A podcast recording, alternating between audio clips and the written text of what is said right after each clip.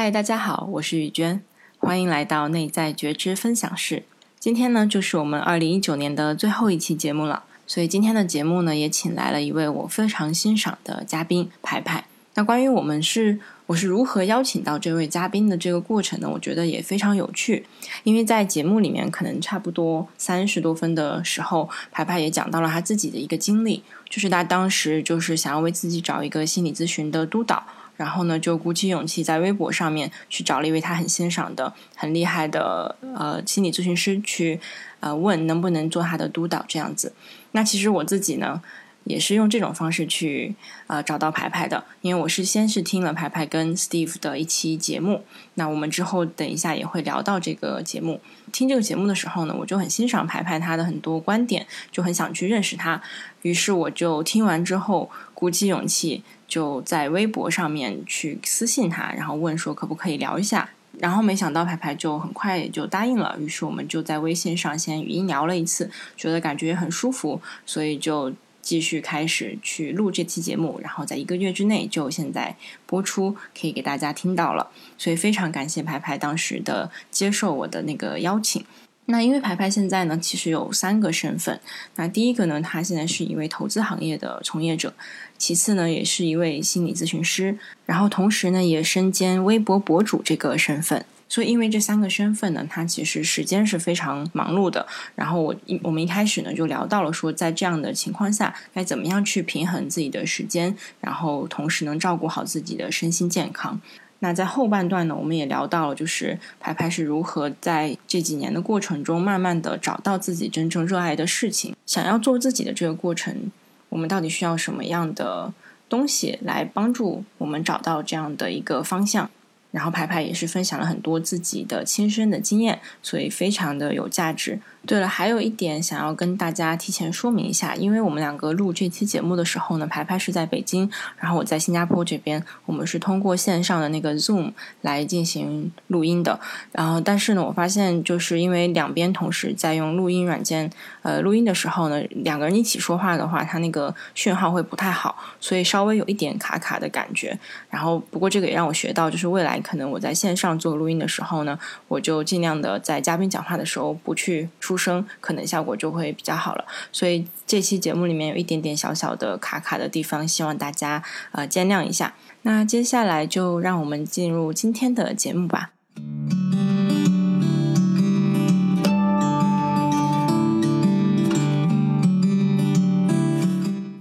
跟大家介绍一下，就是呃，一开始为什么你会对这个 Doctor Peterson 这这位教授的视频这么感兴趣，然后想要做这样的翻译工作？因为我知道这个其实也是很多现在可能，尤其是微博上吧，很多人认识你的原因，就是呃，通过因为知道你是在帮忙传播这样的一些视频，但是一开始你是为什么会有这样的兴趣去做这件事情呢？呃，那个时候我还在国外读研，当时嗯，Pearson 跟呃变性人代名词这个事情就是闹得比较大嘛，然后我就关注到了，关注到了之后，我就对这个人有点好奇，就去搜了他一下，然后搜到他的很多其他的嗯一些观点，嗯，还有他对年轻人的一些教诲，嗯，我当时就很多的听了之后。嗯，就会觉得，如果我大学时候听到这些，我的人生可能就会不一样了。嗯，那么现在国内的年轻人其实也值得听到他们。嗯，那我知道当时在国内可能还没有多少人知道他。嗯，所以我愿意做这个桥梁，然后我就开始去学习视频翻译，然后就把它们翻到呃翻译好，然后发到我的微博上。嗯，然后后来是。嗯，翻了好多个之后，呃，有一个是跟 BBC，哦，是 BBC 吗？嗯，好像是跟英国一个电视台的那个呃主持人 Cathy Newman 这样的一个采访视频火了。嗯，火了之后有特别的多的人关注到，然后也有很多小伙伴啊说我我们愿意加入你，嗯，一起去做这个翻译工作，然后我们就开始一起翻译，并且传播了很多嗯他的他的视频。啊，这个原因，因为我其实也是因我之前并虽然我一直在国外，但是说实话，我之前没有了解到这位 Doctor Peterson。然后我其实就是因为听了，呃，我之前蛮早就开始听 Steve 说那个节目，然后他其实蛮常提到这呃，开始提到就是他在翻译的这个 Peterson 的一本书嘛，然后就是会提，然后你们那个那期节目就非常大量的去介绍了这个。我这位教授，然后我就非非常有兴趣，然后是在那听完那期节目之后，我自己才回去开始搜这位教授的视频，然后我真的觉得非常的棒，就是他，我听了他的讲课，然后听了他的一些，就他好像在 YouTube 上有很多一个半小时以上的那种长视频，就是他的一个好像是在各个地方的演讲之类的内容，然后我就觉得这样内容真的，我非常欣赏他这个人的一个思考方式，还有他把他讲话的方式，我也很喜欢。所以就其实还很非常感谢你们两位，就是当时的这个这期节目，然后让我接触到了这个非常棒的一个一个教授。对，不用客气。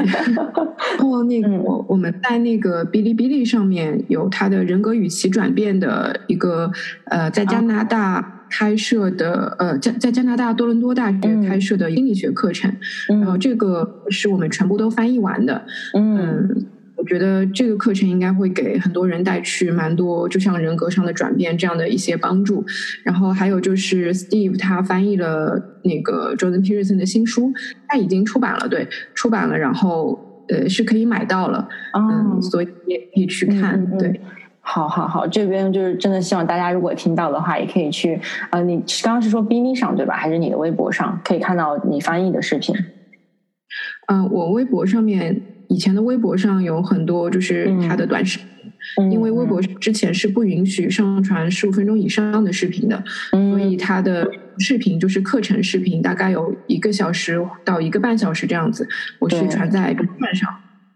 哦，OK，对，那就是其实大家可以去这样的平台上去去去听到了已经，而且我在这边也非常推荐，就是对。刚刚我们讲的这些内容啊，对这位 Doctor Peterson 感兴趣的人，其实可以直接去听 Steve 说，他们当时 Steve 跟排排一起录的这期节目。你记得是第几期吗？其实我不记得那个数字了，好像是第一百五十七期。如果我没记，好，对，就是像大家可以直接去听他们当时聊的，应该有一个半小时长。当时就觉得全程我听从在开车的时候听了三个三次开车的时候，刚好加起来一个半小时，然后就听完了这期节目，觉得非常的棒。然后我觉得今天就在咱们这期节目里面呢，因为我不希望就是你重复太多的内容吧，然后呃，我们就直接进入到可能我比较想要专注在就是你作为心理咨询师的这个。啊，职业就比如说你为什么会转向这个方向？因为我也了解到你本职不是在做心理方面的，你之前是学文学的硕士的时候，对吧？然后后来又去投资公司，现在在投资公司工作，所以其实跟心理并没有那么大的相关。那你为什么会就是现在变成了一位咨询师呢？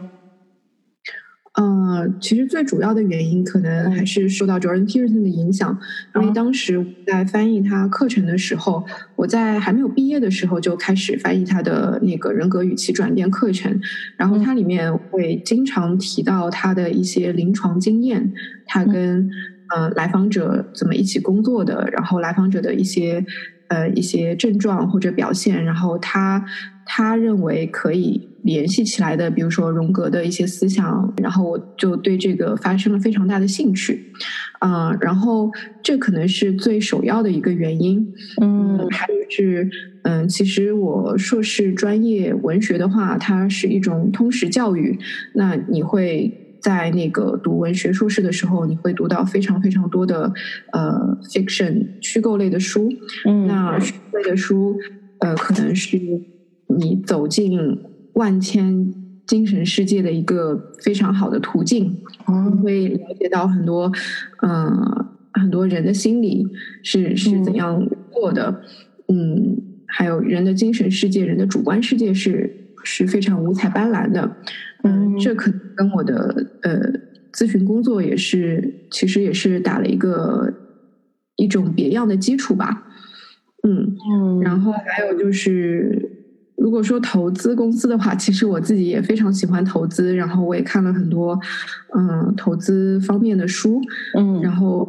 投资其实跟心理也是有蛮大关系的，但是这个这个联系可能跟跟我自己的咨询师工作就比较弱了。嗯，投资里面其实也会运用到很多心理上面的嗯认识。对，那这样听起来，其实感觉虽然你做这一件事情，它不是有直接相关的，但是对你来说，其实他们还蛮一致的。就我听得出，就是比如主线是你真的对人的心理感兴趣，然后你刚刚提到那个，嗯，从这种虚构小说里面，我感觉这是一个非常非常棒的角度，因为。可能作为咨询师或者做我们现在这种行业，我们的确有很多机会去一对一的跟其他人，就走进另外一个人的内心，去了解到其实人真的是非常复杂的，你根本没有办法预测他们会讲出什么样的话，他们有什么样的想法。我会觉得更棒的是，你又好像比我至少了解要更多一个领域，就是你可以从虚构的人物身上再去多一层的了解到更多的情况。嗯嗯，但我觉得这这个途径其实是向所有人敞开的。嗯，因为因为看书确实是一个性价比非常高的成长和解别人的一个一个方式，嗯，每个人都可以去去做。对对对，我觉得这点很棒。就是对，虽然虽然会感觉说，呃，我自己其实读虚构的蛮少的，但是我我会挺爱看一些剧，特别是日本日剧啊，或者是些电影，就我会觉得他们其实反映了很多人心理的活动。然后这种东西，我我个人会觉得非常的有帮助，对我们了解人来说。嗯，我觉得确实是这样子。嗯嗯嗯，OK。那其实就我对你现在的了解，也知道，就是比如刚才提到你有本职的工作嘛，然后还要兼职做咨询师，然后还有就是之前你也提到说，其实你在微博上很活跃，然后也算是一位博主，然后这三个身份说感觉都还蛮花时间的，就是你会觉得你是。听起来是一个非常忙的一个状态，你自己的感觉呢？嗯，确实是比较忙的，因为我工作日的时候，大概呃工作时间就是朝十晚六这样子，然后下班了之后，很多个工作日晚上我是要做咨询工作的，嗯，然后周末的时候也是有工作的，所以基本上整个日程是比较满的一个状态。嗯，那这个状态其实你。已经持续几年了呢？就是多久？嗯，是从最近几个月才开始的。嗯，我是今年九月份回国，然后十月份来北京开始工作，然后同时开始读一个那个中科院的呃心理咨询的课。毕业之后，然后开始嗯找了那个督导，然后我开始做自我体验，然后之后的几个月，然后才开始。嗯，正式的开展心理咨询的工作，大概是今年今年七月份的时候开始的，所以大概持续了五个月这样子。哦，所以目前你自己的一个感受呢，就是在这样，因为听起来基本上你就已经没有休息的时间了，就是周末你也其实需要工作，晚上也需要去工作做咨询。那你会觉得，呃，这种你是怎么样去平衡呢？嗯，首先。还是一开始确实是会觉得会觉得非常累，嗯嗯，整个日程都被排得很满，然后但是我发现日程被排得很满之后，我的呃首先非常一个重非常重要的一个呃点是我有很规律的睡眠，嗯，觉得睡眠可能是保证嗯剩余其他活动的一个嗯质量和活跃性的一个非常重要的基础。嗯，然后我现在是每天晚上十点半左右就上床，然后十一点应该就已经入睡了，然后。早上固定是七点一定会起来，嗯，然后每天都是这样子，嗯，所以我的睡眠是非常规律的，然后基本上是可以保证我嗯剩余的时间精神会比较充足的一个状态，嗯嗯嗯。对，这这点真的我非常同意，因为其实说实话，我还蛮少听到你这个时间跟我几乎一模一样，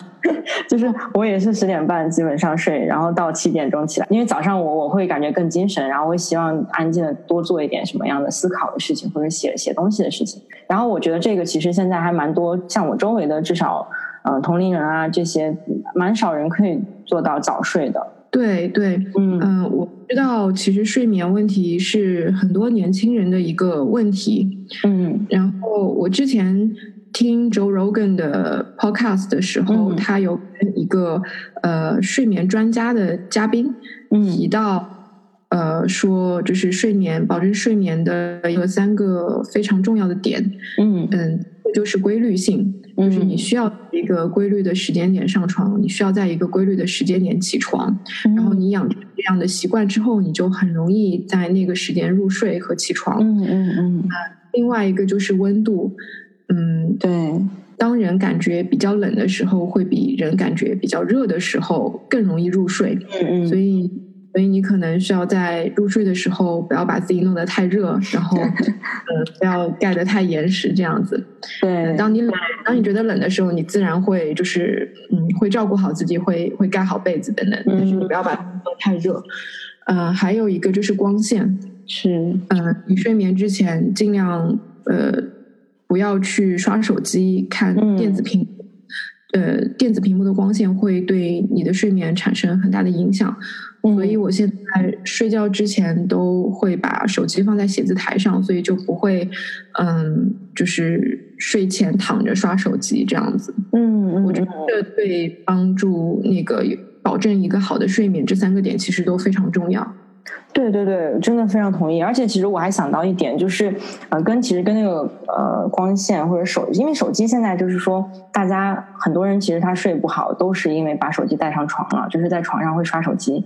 然后就会非常影响，就你大脑是活跃的，你还能感受到光线，身体也以为你是还是应该在精神着的，而不是应该入睡的。然后我记得之前还我也听到了一个我觉得很好的点，就是说呃，我们要把我们的房间，就是睡觉的那个房间跟睡眠联系起来。就是比如说，如果我经常性的带着手机、电脑进我睡觉房间，坐在床上玩手机、看电脑的话，其实我是我会有一种感觉，就是我把这个东西跟我的好像白天日常的，甚至是工作或者是一些娱乐东西结合在一起。就是我走进这个房间，我不会认为它是睡觉的地方，我可能以为是一个可能我休闲娱乐，甚至是我工作的地方。那这样的话，其实会影响到我们每次进到房间，即使我躺下想要去入睡，但是你可能意识中有一个感觉是，啊，我现在其实这个地方并不是我。睡觉就是你没有把它只跟睡觉联系在一起。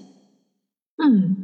嗯，不过我觉得如果是一整个房间的话，可能对很多人的呃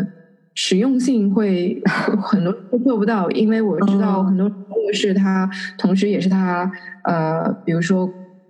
看书的地方，然后写字工作的地方，因为他的书桌也放在房间里面。我觉得你刚刚说的那个点很好，但也许可以改成，比如说床上是吧？对。不要在床上看书，然后不要在床上吃东西。你把床这个空间对仅跟睡觉联系起来。你上床就是为了睡觉，你睡不着就起来。别的，比如说书桌前看书等等。嗯嗯嗯，对，因为的确我想到挺多人，如果他是住那种自己租的房子，他的床甚至就在桌子旁边，他可能只有这一个空间可以使用。对，但是如果能把床跟你其他的地方分开，其实我觉得这个会有可能会有帮助。嗯嗯。嗯，我现在租的房子就是一个一居室嘛，然后我的书桌就跟我的床其实是在同一个卧室里面的啊。对，如果有条件的话，我觉得把床就是把卧室打造成一个你晚上最后会步入的一个非常安心的地方，嗯嗯，可以用来睡觉和放松的话，那确实是很棒的一种体验。嗯，对对对。那其实除了睡眠呢，因为刚刚主要你提到就是像你保持这样的一个精力去做这么这么多种的工作，其实睡除了睡眠之外，有没有其他的方面？你觉得是对于我们忙碌？现在我觉得大家很多人都很忙碌，对于我们照顾好自己的身体啊，呃，心理这种健康会有帮助呢？嗯，我觉得可能有一个非常合作的伴侣是很重要的。嗯，因为我工作忙碌起来之后，自然而然做家务的时间就变少了。啊，嗯，对。然后我老公就会就会很自愿的去承担很多家务。现在可能他做的家务比我多，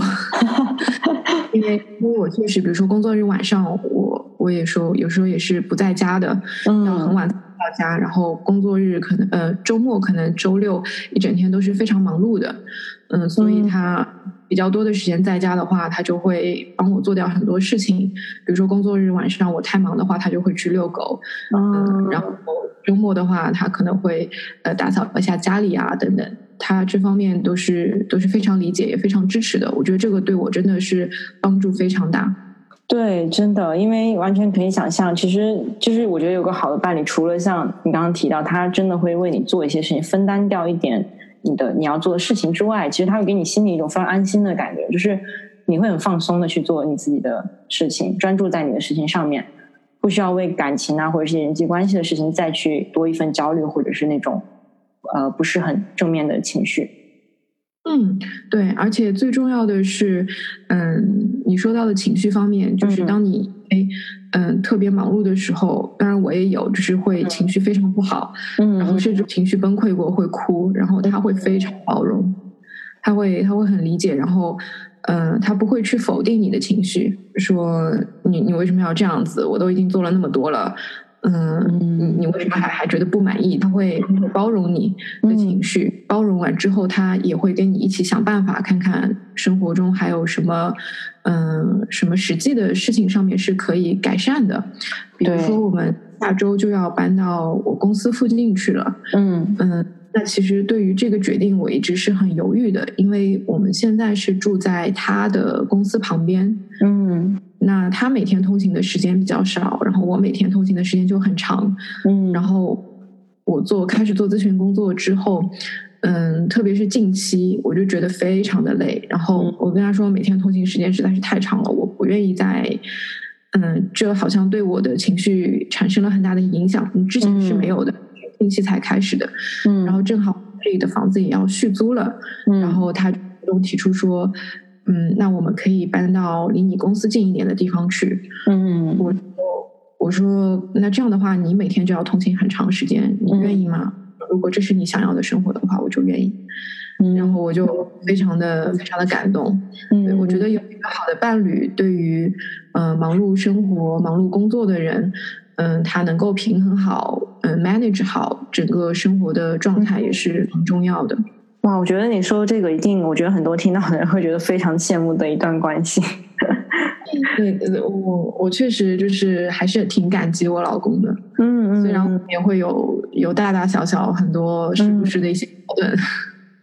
是是，但是我觉得听得出来，就是因为就是我自己其实跟你真的有很多这样很相似的经历吧。因为我现在也是，比如说周末经常要做工作坊，然后我平时经常也是因为咨询时间不固定嘛，有时候是晚上，有时候是什么时间，所以其实像我周末如果做工作坊，一个上午的整个家务的打扫全是我男朋友在做，然后他会帮。帮忙就准备好所有东西啊，然后就让我专心，只要管我要做内容，这种这方面就够了。然后也是情绪会不稳定啊，因为你会会蛮焦虑的，然后做很多事情，他就会及时的去给一些安慰啊，这种我觉得其实对我的帮助也是非常大。因为我能想象，如果没有这样的一个配合，就是他能理解的话，可能我自己真的做不了这么多事情。就真的就很像你刚刚讲到的，但其实我也想提到，就是嗯，可能就顺便咱们就稍微 往开了聊一下，因为我觉得健康的这种伴侣关系，其实很多人我听到蛮多年轻人会希望了解更多，好像都是在问说我怎么样能找到这样的一一个人。但是我个人会觉得说，它其实是一段关系，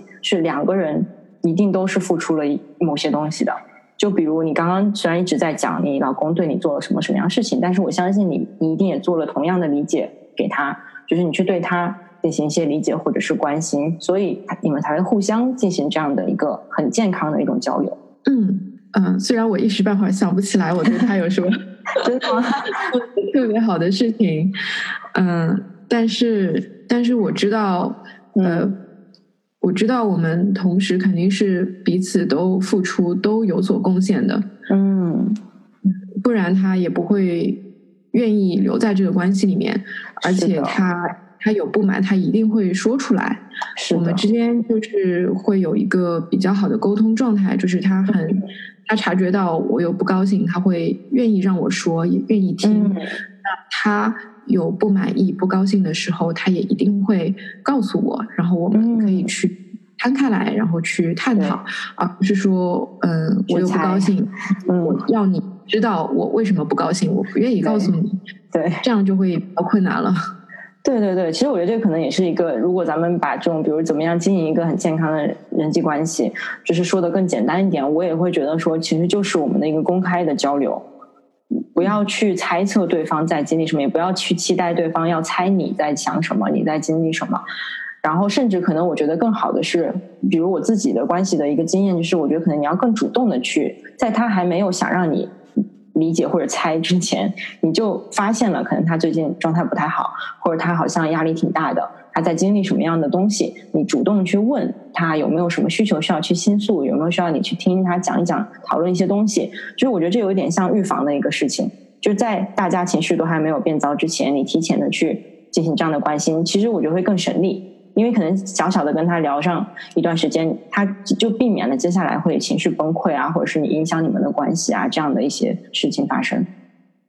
嗯，是这样子的。我觉得，嗯，看到伴侣不高兴的时候，你会你会关心他，问他你是不是有什么不开心的事情？嗯，你要不要跟我说？嗯嗯，是不是有哪里不舒服？我觉得这也是确实是很自然的一个状态。如果说你看到伴侣嗯好像在生闷气，或者说情绪非非常的低沉，对，然后你反而会觉得特别厌恶，然后就丢下他不管，然后希望他。不要来烦自己，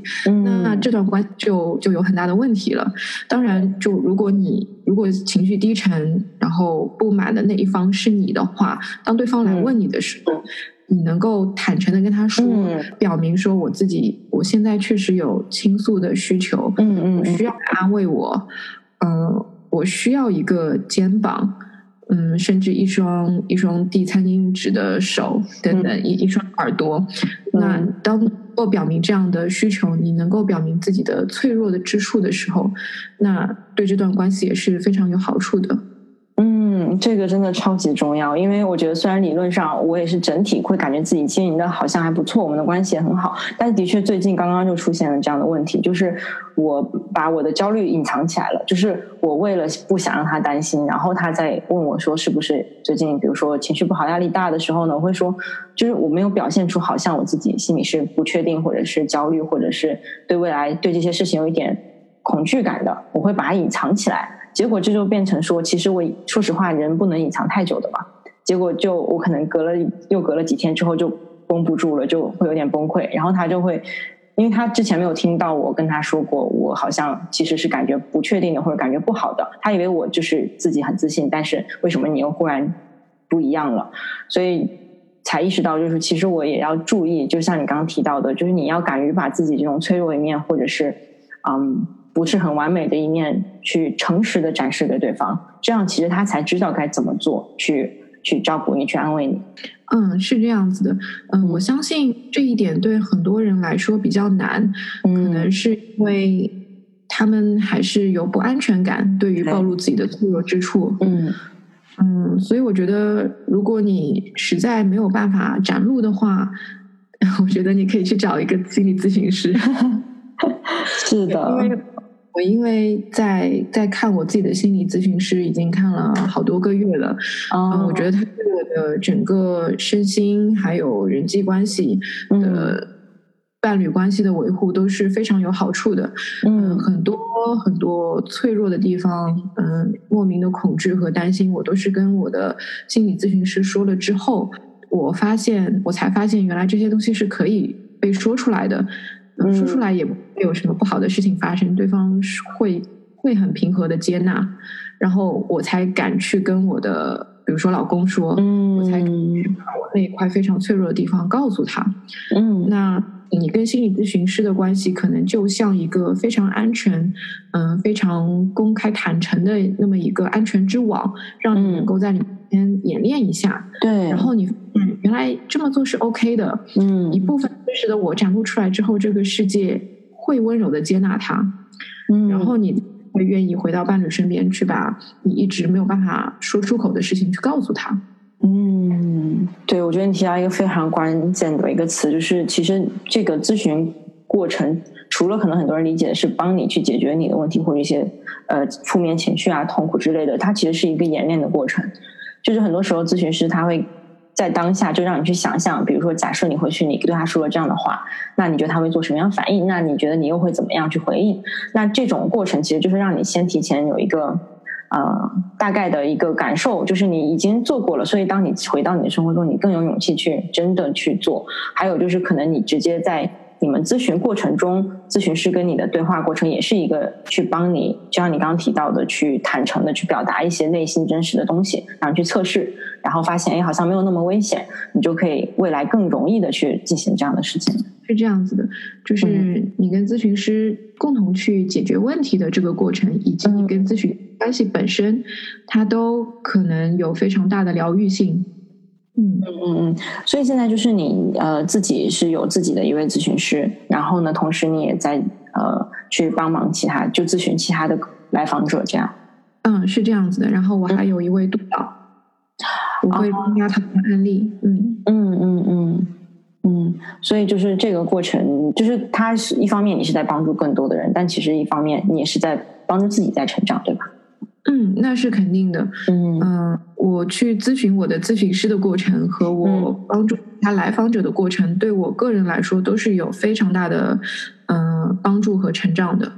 对，因为呃，讲到这边，其实我就蛮想去聊一下啊，因为咱们因为已经提到了那种，比如说暴露真实的自己啊，脆弱自己脆弱的这些地方啊，然后呃，其实因为我个人很关心的一点，就是我是非常希望能看到大家所有的人都有这个勇气去做真实的自己的。因为很多时候我们遇到的问题，它大部分都来自于可能你会害怕别人外界对你的一些偏见或者外界对你的想法，所以你不敢去做一些你内心真实想做的事儿。然后你会觉得说，好像是这个社会啊，我周围的人不让我这么做，他们不给我这个机会。嗯，但是其实我觉得，嗯，去做真实自己其实是需要你你的勇气的。然后还有，当然在之前一步，是你要先认识到你自己到底是什么样的，看清楚，然后你才去做。这个过程，我觉得是非常重要的。就是对于每一个人来说，我相信，如果你想要在自己的人生中走出一条属于你自己的路，过得更加幸福、更加精彩，你都是需要经历这么一个发现自己，然后勇敢的去做自己的这样的一个过程。所以，我我其实就是感觉能感觉到你现在就已经是在这个过程中，比如说通过你一开始讲说。呃，先是通过呃听了那个 Peterson 的一些视频了解到，然后开始感兴趣心理咨询方面的东西，然后自己又成为了咨询师。这个过程听起来就是你真的在慢慢的找到自己，呃，比较真实的样子，然后去更加勇敢的做自己。嗯，我觉得做心理咨询师，呃，这件事情可能确实是我打心底里非常非常愿意去做的。嗯嗯，可能我并不是。当然，嗯，赚钱是它的一个好处，但是，比如说我扪心自问，嗯，如果我现在有一千万的话，我会保留我的正职工作吗？可能不会，我会在那个公司继续上班了。那我在那个公司上班是为了钱。那如果我现在一千万的话，我会继续做心理咨询师吗？我会。那我做心理咨询师可能就并不完全是为了赚钱。嗯，当然，我觉得为了赚钱去工作，比如说在我的正职嗯职业上面去去每天上班，那肯定没有错的。但是，但是你当你财财富自由之后，你去你愿意去做什么？那可能这件事情才是你真正嗯没有后顾之忧的时候，你会愿意去做的事情。嗯嗯嗯嗯，对，那其实，在对于你来说吧，就是在发现你自己真的很想做心理咨询这之间，你觉得有什么点是一个转折点，让你意识到这一点吗？因为我觉得其实很多人都存在这个困扰，就是不知道自己什么时候或者是怎么样能找到这个自己真的像你刚刚提到，就即使我都已经财富自由，我还是很想做的一件事情。嗯，我觉得需要给自己一个试错的机会吧。当你不愿意去迈出试错的脚步的时候，嗯，那你其实没有办法知道自己并不想做什么。很多时候，我们在发现自己想做什么之前，我们会先发现自己并不想做什么。对，或者说，在你迈出试错脚步的时候，你会发现自己什么都想做。这也是很可能的。然后，当你真的去做的时候，你会发现，原来我不喜欢这件事情，或者你会发现，原来我真的很喜欢这件事情。嗯，觉得试错是一个，可能是第一步吧。嗯嗯嗯嗯嗯，对我非常同意，因为。呃，我我我之前也是有一直看到，就是关于比如寻找自己到底要什么这个方面，其实就有人在讲说，嗯，因为很多人的理解是说啊，我一定要找到这个东西，找不找到之前，可能其他事情我都不应该去做，我就应该等着这个事情它发生，然后忽然好像我得到了一个什么指示，然后我开始做我自己非常。呃，应该去做的事情，但其实我个人的经验也是这样，就是它就是你说的这个试错过程，你要去跟随你的兴趣去尝试，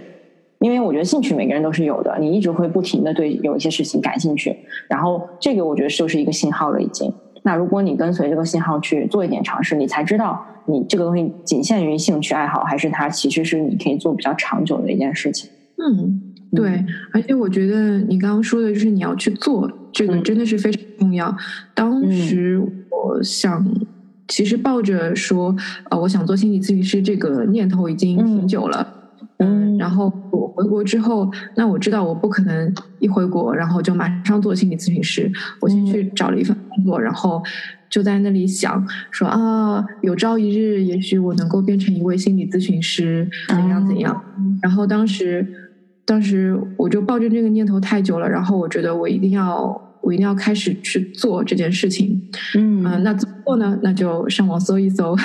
成为 成为一名心理咨询师。那那这个路是可以是怎样开始的？嗯，那你可能是去上课，要去呃读一些读一些书，然后你要有体验师，体验师就是心理咨询师的咨询师，然后你要你。督导，然后我就开始去上课，上完课之后开始做自我体验，然后开始去找督导。那找督导这个事情也是我在微博上面其实互相关注了一位嗯心理咨询师，就是一位非常资深的心理咨询师，嗯呃，已经挺久了。然后那那一天，当我觉得我一定要去做，那督导不可能从天上掉下来，嗯。嗯，你在这个行业里面的人际关系也不可能从天上掉下来砸到你。嗯，然后我我就很简单的给他发了一条私信，说我能不能请你喝咖啡？我有一些成为心理咨询师的问题想要问你。嗯，然后这个过程是非常忐忑的，我可能之前也犹豫了很久，然后我也不知道这份私信发出去之后对方会是什么反应。但是事情就是呈现的结果就非常非常好，他嗯。他很乐意见我，然后跟我说很多成为咨询师需要去做的事情等等，然后他也愿意做我的督导。嗯，我一直非常非常感激他。嗯嗯嗯嗯，但是也全都始于说我要开始做这件事情，然后这件事情不可能天上掉下来就变成真的，那我要去迈出这一步。然后真的去迈出这一步了之后，你就会发现，也许事情嗯比你想象的甚至还要好。或者说，也许事情变得很糟，但是你也从中吸取掉了教训，这也是好事情。然后还有另外一个我想到的点，就是你要学会去拒绝做自己不想做的事情。因为我当时在投资公司嘛，然后呃，我刚进去的时候，我也想着，嗯，也许我在呃金融方面也也要有所建树，然后。嗯，其实我对投资也一直是蛮感兴趣的，但是我当时还分不清，呃，投资这件事情，嗯，金融知识，嗯，我在我的当时的概念里面是非常混淆的，嗯，然后，嗯，我的老板当时对我其实也蛮有期待的，他会说，他会说我想要你去考 CFA，嗯，CFA 就是可能是中文是注册金融师这样子，嗯。然后，呃，我觉得那这是我老板对我的期待，嗯，我我我就要去努力的，嗯，满足他的期待，嗯，然后我确实开始，嗯，下了很多 CFA 的资料，然后开始，嗯，去每天学习，然后我就会发现这个过程真的是非常痛苦，因为。它里面有很多很多关于数学计算的东西，然后我。嗯，我的脑袋可能是完全偏文科式的脑袋，嗯，然后对于数字基本上就是一窍不通，嗯，我本来想要逼着自己去学，然后我尝试了好一阵，我会发现这个过程实在是太痛苦了，我确实不适合，不适合，嗯，不适合去搞这个领域，嗯，然后而且不光是这个过程痛苦的问题，最最大的问题是我发现我根本不 care 这些东西。嗯，我实在没有办法更不关心，嗯，这个市场到底，嗯，你这个东西应该去怎么运算，去怎么计算？我发现自己真的不关心这些东西。嗯，然后这这个时候我就会很矛盾，因为我不想假装，嗯，在老板面前说啊，我确实在准备呃考 CFA，我我今年就会考了。嗯，我不想给他有这样一个假装的表象，嗯，让他。他继续抱有这个期待，嗯，然后我又很害怕告诉他，其实我我对这个东西根本就不关心，我我不喜欢他，我害怕我会我害怕会发生我不知道的不好的事情，嗯，然后等到有一天我实在是忍不了了，因为当时已经有有这样一个对比了，嗯，我当时有开始研究心理学方面的东西，嗯。心理心理咨询啊，我看了很多嗯很多很有名的心理学家的书等等。我发现我看这些书的时候，跟我看 CFA 的时候是嗯那我是两种状态。嗯嗯嗯然后我有一天我就实在忍不了了，我我说我我不想骗他，嗯我一定要告诉他。然后我就给我老板发消息，我说，嗯，我说本，我说我我不想考 CFA，嗯然后我不会再去复习了。我确实有逼过自己去学习，嗯但是我发现我对数字确实不感兴趣，嗯我更感兴趣的是人的精神世界。嗯嗯，本职工作我还是会，嗯，会会做好的，因为这是我的本职工作。但是业余时间我不会花任何时间在 CFA 上面，我会去求我的心理咨询的事业。嗯，我就很直白的这么跟他说了。嗯然后我老板是一个在这方面是一个非常明白的人，嗯然后其实也是完全在我的意料之外。他嗯回复说没有关系，每个人都有自己想要做的事情和喜欢做的事情，你追求自己喜欢做的事情就好了。嗯我我非常的，其实是非常的惊喜，就嗯是非常惊讶和和和感动的一件事情，收到他的这样的回复。然后自此之后，我就再也没有说要假装去考 CFA 或者假装嗯对这些知识很感兴趣的这样的一个负担。嗯。嗯嗯嗯嗯，对，所以就是你其实讲的这两这两段故事吧，就是在讲到你就觉得非常重要两点嘛，一个就是说，呃，要要去做，就是你如果有想做事情，要去尝试，去用各种途径去找到一些方式，去慢慢接近你的那个呃目的地吧。就这个过程中，你一定是探索的状态，你肯定没有办法说心里直接有一个人直接跟你说你去做什么就好了。你是一个慢慢在摸索的一个感觉，然后另外一个就是你刚刚跟我讲的那个要学会拒绝，对吧？就是你的这个 CFA 的故事，就是在说，其实你内心可能有一种不是很喜欢，觉得这个过程也不舒服。然后你又说实话，如果我真的去问你说你你为什么要做这件事儿，你可能就知道你不是为了自己在做，可能是为了老板，可能是为了什么其他的事情。然后呢，但是如果你不拒绝的话，其实你会浪费蛮多时间在。在一直尝试这个可能不并不适合你的这条路上面，但是最后就是你已经成功的主动的讲出了你内心的这个真实的一个感受，然后其实你会发现对方其实是可以理解的，其他人是可以理解的。就是我个人的一个体验，就是很多人会一开始啊、比如说好像比如我们的家长啊，一些周围的长辈，他可能一开始会反对你做一些事情，我觉得当然是有他们道理，还有就是因为其实是因为我们表现出来一种我们自己的不确定，或者说。我们并没有想的非常的，呃，我们并没有那么坚定的知道这就是我要做的，所以我感我是觉得说其他人也是感受得到的。如果你内心是一时冲动，并不是很明确的，你想明白了、清楚了的一个决定，你的表达出来还有你的行为会让别人看得出你是一个可能这个东西没有经过，不是你真正应该去做的事情，所以大家会倾向于反对你，给你出一些意见。但是可能像你刚提到这个状态，就是你。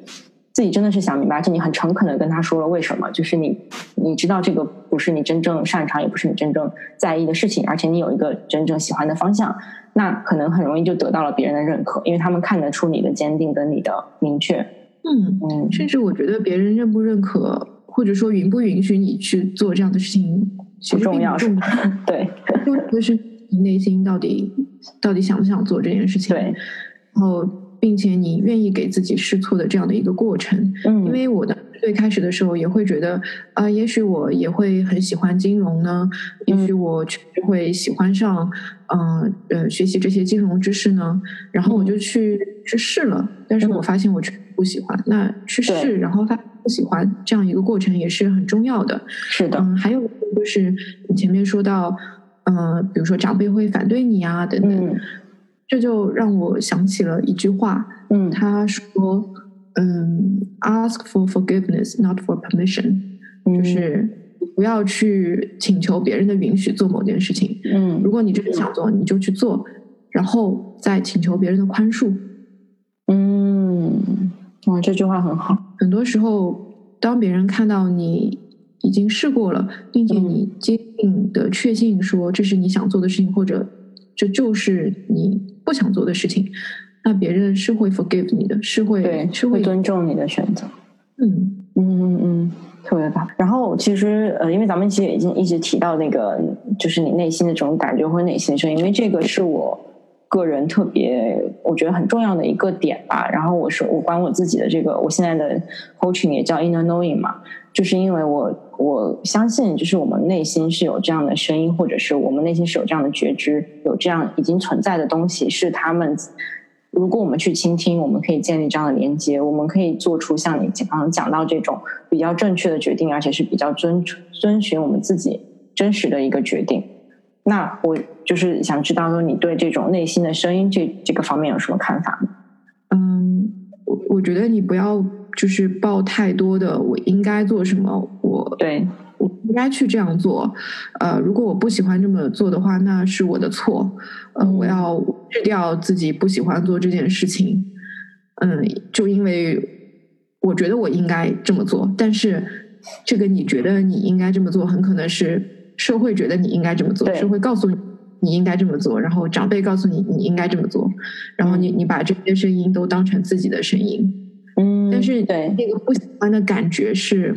是没有办法。很多时候是没有办法扭过来的。是的，嗯，那可能你需要去倾听自己在做这件事情的时候，整个身心状态是怎么样子的。嗯，这事情是不是真的有动力？嗯，像我，比如说读读心理学的书的时候，还我喜欢的领域的书的时候，就不需要鞭策，我就会见缝插针的找时间去做这件事情。嗯，但是学 CFA 这件事情。嗯，就是就是扭不过来，那就不要逼。对对对对对，真的，就我因为我自己之前也是为了，就是我前面有一期就是想要好好的聊一下内心声音这一点，我就是也去自己反思，到底我要怎么跟别人说我是，比如说我们怎么样去判断这个声音是自己的还是别人的嘛？因为这个就像你刚刚提到，很容易混淆的。因为我们听到太多声音了，你有时候真的不知道哪个是自己真实的。但是就是你最后提到这些点。怎么去衡量？可能就是你去感受你在做这件事情的时候是有没有能量感，然后有没有你说到动力，还有就是你的情绪状态是什么样的。嗯嗯，我觉得这一个是在那个职业发展上面选择自己想要做的事情。嗯嗯，还有一个是在关系里也特别重要。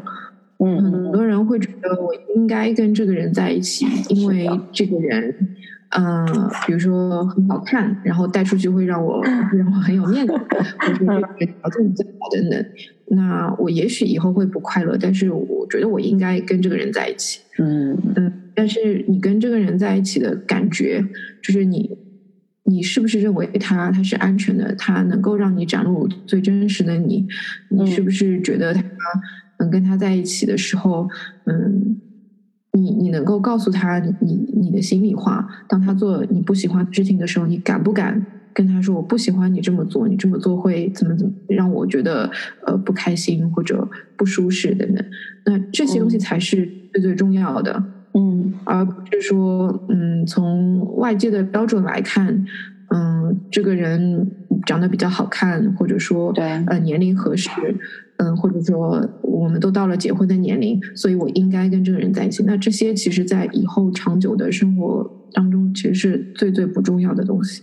对，我觉得你反复提到这个，应该就是一个大家需要去关注的信号了。就当你现在脑中的这个想法，比如真的这个人还针对这件事儿，你用的这种语句是我应该这么去做，或者应该去选择他，出现了这个“应该”两个字的时候，可能我觉得是一个反而是一个警示的信号。就是肯定你要去真的去观察，就是去呃重新看一下这句话，到底这个应该是来自于哪里的？是不是你内心真实要的东西，还是说是是别人的？甚至我觉得，我相信有的人在他们脑中，这个声音甚至是别人的声音，可能是他爸妈的声音，还是身边某些人的声音，跟他说你应该去做这样的事情。嗯，对。还有一个很重要的技巧，就是当你出现了这样的声音的时候，嗯嗯。你你会觉得我应该去做这件事情，然后但是我现在做不到，嗯，但是我所以，我应该呃更多的鞭策自己。那这个结论可能可能会会让你很累。那可能比较好的一个替代的结论是我我觉得我应该这样做，但是我现在做不到。那为什么我做不到呢？那这是其实是一个非常值得好好探索的问题。我我做不到是因为。嗯，我心里有怎样的嗯阻抗，或者说为什么在抵御这件事情？是因为我我身体不喜欢吗？嗯，是因为是因为我觉得有别的更重要、更有意义的事情在去做吗？那为什么做不到？其实是一个很有趣的问题，是是可以不带评判性的去探索的。对对，我觉得这个心态很重要，就是你你应对自己是不管是什么样的反应吧，你用的是这种发掘还有探索的心态，去想要知道为什么会这样。嗯，这其实就是可能跟心理咨询师的工作有很大的关系。是的，那很多人。来找到心理咨询师，他会觉得，呃，我应该是怎么怎么样子的，但是我很为我的现状苦恼，因为我做不到那个样子。嗯，那咨询师的工作可能并不是鞭策你去说，告诉你怎样去做到那个样子，嗯，呃，捷径是怎样的，而是说，那一起来探索一下，你为什么不愿意或者不能够去做到你认为应该你要做到的样子。对对对，这个就是我觉得助人行业特别重要的一个一个角色吧。比如说，我们自己应该都有感受，像我也是。虽然我们在做这样的工作，我很擅长去问别人问题，但是说实话，如果我自己问我自己的话，我即使有了所有的问题 list，我我摆在我面前，其实你问自己还是一个很困难的过程，因为你就是你很难自己逼自己去回答这些问题。但是如果现在此时是对面是另外一个 coach 或者是一个咨询师，他在问我，我就会真的去反思、去思考。因为我要回答他这个问题。嗯，对，所以我觉得，嗯，有真人，就真实的人跟真实的人之间的这样的一个互动，还是很重要的。是的，嗯，自己问、自己探索、自己回答。当然，有可能有些人自我探索也做得很好。对，是，但是很多人他还是需要另外一个愿意去，嗯。非常坦诚、非常非常踏实的去倾听他，嗯，向他提问，抱着善意的好奇向他提问的人，嗯，这这样子互动，然后可能才会达到更更深的一些自我探索。对你刚刚提到那个善意，我就想到它其实也是一个很重要的认被认可的过程，因为我们自己在想自己的时候，特别容易进入自我批判的状态。就是你很难去马上先啊，我觉得我这件事做的其实已经很不错了，然后再去提建设性意见，这种其实很难做到的。但是当对方他去认可你一些东西的时候，你会比较容易就是接受到这样的信息，然后去呃意识到其实别人在认可你，而不是你自己脑中一直在批判自己的状态。嗯，对这一点就让我想到，嗯，很多人对自我的认知跟呃跟别人。怎么看他，其实是有很大很大的落差。他会觉得在别人的眼中一定没有什么价值，一定一文不值。然后，但是他他很缺乏，就或者说他生活中从来没有一个人告诉他，其实其实你已经很不错了。你你本身你本身不需要做什么的时候，你本身就就是值得让人爱的。他没有没有这样的人告诉他，然后他会始终看到自己很多不足的地方，觉得自己要去做什么，嗯，才会才会有点质感等等。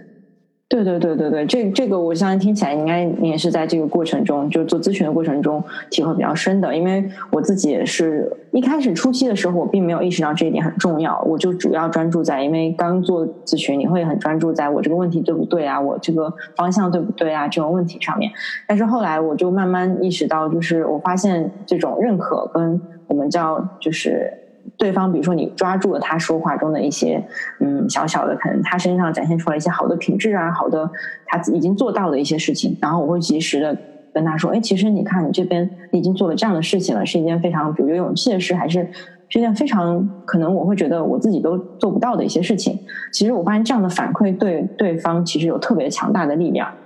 就很多人会在当下忽然有一种哦，天哪，我原来已经做了这么多了，然后他会一下子整个情绪就放松了，然后变得开心。他就在这种比较积极的情绪下，他才会有这个能能量去思考他接下来可以做什么，或者他有忽然一下就多了一些新的想法。嗯，我觉得，嗯，其实往长远了来看，最后可能最重要的是人们能够把这样的声音内化。对，就是说。就是说，我不再需要别人来评价我。对，呃，其实这么这么做已经很好了，等等。那我其实自己就知道，嗯，我自己可能有有一种自己内部的评分机制了，而不是需要依赖别人来告诉我说你你这样做的不好，你但或者说你这样做的很好。你其实，在自己心里面建立起来这样一套说，嗯，其实其实我我需要做那些东西，或者说嗯，我不需要做这些，嗯也没有关系等等。那这个时候你能给自己一个稳定的、真实的评价的时候，那这才是可能嗯、助人最好的行业状态。嗯，对，就是对大家有益的内容，其实真的已经感分享了蛮多的，所以非常感谢，嗯、你今天来跟我们大家这样做这样分享，其实就是跟我来深度的聊这个问题，我觉得真的是非常有价值的内容。然后希望之后呢，有机会我们还可以进行一些深度的聊天。嗯，非常感谢你邀请我，给我这个机会，能够嗯、呃嗯跟你做的这样聊一聊。然后我也对你的这个教练的职业非常感兴趣，呃，非常嗯好奇。之后还会嗯、呃上网查一查，然后嗯、呃有什么问题可能会来问你。嗯嗯，好啊好啊。那对了，还有就是说，如果大家想要找到你，比如说不管是刚刚有提到嘛，微博，还有嗯哔哩这些平台，然后以及比如说如果对咨询，你现在在北京对吗？如果比如说对找你做咨询感兴趣的朋友的话，他们怎么可以联系到你呢？哇，他们可以嗯、呃首先关注我的微博，我的微博是大心脏排排，嗯嗯、还是排骨的排。嗯然后，如果想找我做咨询的话，我提供视频咨询，然后还有嗯、呃当面的，当面的是在朝阳大悦城附近。对，嗯如果想预约的话，可以直接嗯、呃私信我，微博私信对吧？对对？嗯、我会给你发预约表，你填写一下，然后我们探讨一下时间等等，然后就可以嗯、呃见到我了。好的好的，那我到时候就把你的信息也放在这个节目下面。嗯好的，好的，好，那我们今天就到这里吧。嗯，好，好，下期见，拜拜。拜。